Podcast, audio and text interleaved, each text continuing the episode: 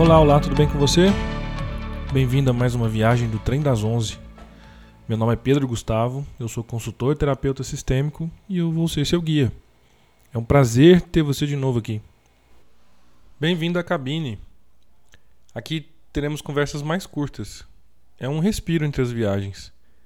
Eu vou falar diretamente para você, de coração, conteúdos mais rápidos para gerar insights bacanas. Lembre-se que você está conversando com um mineiro, então pega um café e bora papear. É, não sei se você já, percebeu, mas o melhor exemplo de capital, que significa o sistema 1 e o sistema 2, é dirigindo. No começo, quando você está aprendendo a dirigir, você está numa situação até razoavelmente feliz, né? Porque você não sabe até onde você vai. Você não sabe até onde você sabe, você não sabe quais são os problemas. Em geral, é aquela aquela postura feliz de sair andando e falar assim: "Ah, vou aprender a dirigir, que massa". até que você entra no, no, carro e o instrutor começa a falar é, o que fazer. Então, mexe no retrovisor, ajusta o cinto, ajusta o câmbio, vira a chave, passa marcha, sai. Tudo, tudo que é necessário para dirigir naquele momento, naquele, naquele estado de aprendizado, o instrutor que te conta. Então você começa a passar do estado feliz, que é aquela inconsciência, incompetência inconsciente, que você não sabe até onde você vai, até onde você sabe. Você começa a passar para incompetência consciente que é a tomada de consciência sobre o tanto que talvez não seja tão fácil como você imaginava. Então, nesse momento, é necessário utilizar a maior quantidade de, de, de atenção possível, porque você está ali. Talvez você não, não saiba disso ou não perceba, mas você está ali transformando o que, que o instrutor está contando, decodificando o que ele fala lendo onde você está, lendo o que você está fazendo e tentando traduzir em movimentos, né? Primeiro marcha.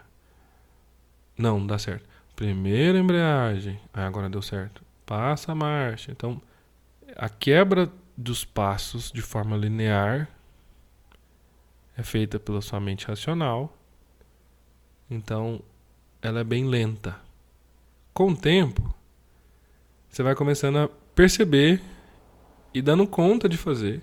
Então você passa para competência consciente. Que é aquela coisa de você dar conta. Beleza? Faz. Mas precisa prestar atenção. E, dentre os seus recursos internos, você até tem como fazer, você sabe fazer, você consegue fazer.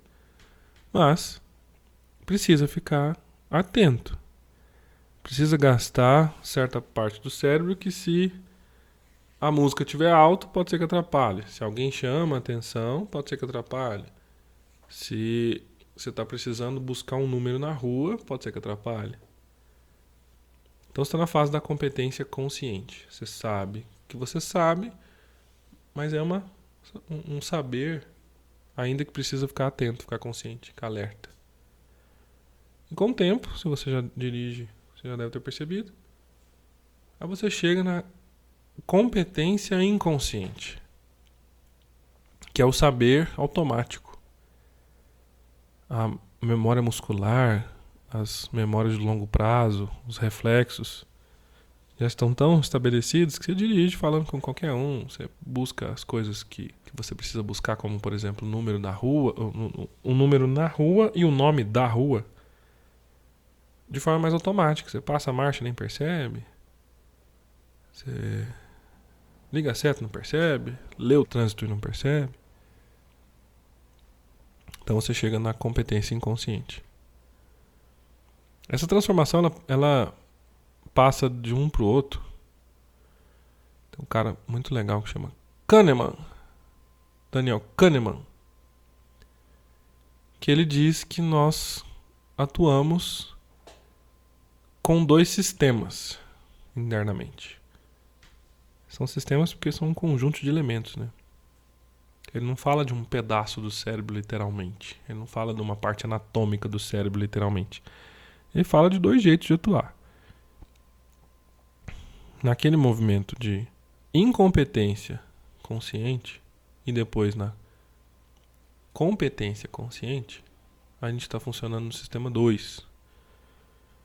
Que o Daniel Kahneman fala que é o mais lento, que é aquele que nós precisamos dar atenção para fazer alguma coisa. Por exemplo, se você pega um, um texto e tenta contar todas as vezes que uma vogal aparece, você está utilizando o sistema 1. Se você está lá tentando dirigir naquela fase em que nada está automático ainda, você está aprendendo, você está utilizando o sistema 1. Na minha visão, o sistema 1 está intimamente ligado à, à mente racional. Por causa dessa lentidão. A gente precisa parar, refletir, fazer causa e efeito, dividir para entender, cortar os passo a passos e, e ver as etapas. Então ainda é o momento em que o sistema 2 está dominando. A, a, competência, seja ela qual for, comunicação, são as competências técnicas que você precisa trabalhar, inteligência emocional, o, o, lidar com os outros, inteligência relacional. É, tudo isso no sistema 2 ele está ainda tendo que ser refletido, precisa dos recursos para lidar com, com o que aparece. À medida que o, o sistema 2 ele, ele vai se estabelecendo, ele, vamos usar um, um termo sistêmico, à medida que aquilo vai se assentando na alma, digamos assim, a alma como um todo, né? como, como o todo da pessoa, não como nada esotérico. À medida que aquilo é, vai assentando na alma, aquilo vai passando para o sistema 1. E ele é mais rápido e por vezes mais sábio. O sistema 1 ele funciona quase de forma intuitiva. E normalmente seus, seus resultados são, são instantâneos e costumam acertar. Então, tudo que você tem de respostas que você sabe a resposta, mas às vezes não sabe reconstruir o que você fez para chegar naquela resposta, isso é parte do sistema 1. Dirigir, quando está bem estabelecido, é uma coisa. As competências que a gente estuda já está bem introjetada, entram no sistema 1.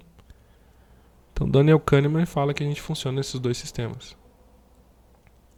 Puxando um pouco para o lado da, da hipnose, da PNL, o sistema 1 ele é mais confortável para nós, porque ele gasta menos energia, ao mesmo tempo que ele é mais rápido. Então, seria o ideal a gente funcionar no sistema 1.